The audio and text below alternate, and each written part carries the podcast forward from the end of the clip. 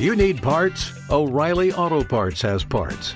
Need them fast? We've got fast. No matter what you need, we have thousands of professional parts people doing their part to make sure you have it. Product availability. Just one part that makes O'Reilly stand apart. The professional parts people. oh, oh, oh, O'Reilly Auto Parts. We're back here today at the International Community Day.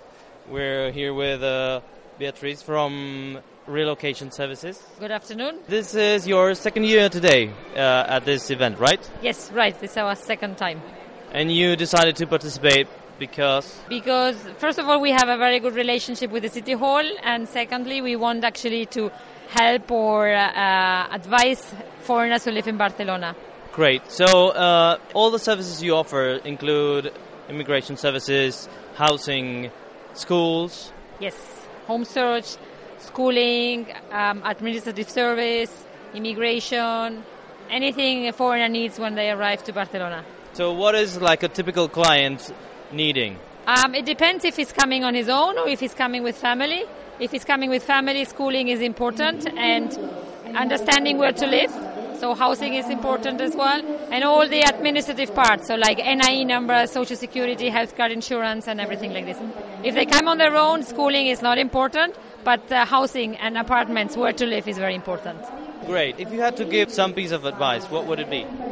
Well, actually, I have given a session before about tips uh, when moving to Barcelona, and I uh, one of the tips I always say uh, is to be positive when you move to another country and to be very patient, especially in Spain with the administrative issues here. Yeah, don't get lost in bureaucracy. Exactly, exactly. Hire BRS.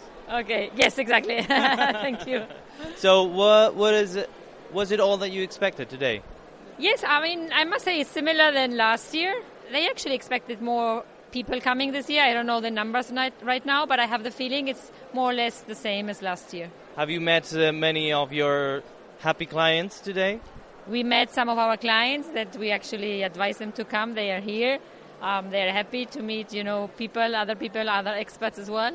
So yes, we have. Okay, so how can people know more about you? What's your webpage?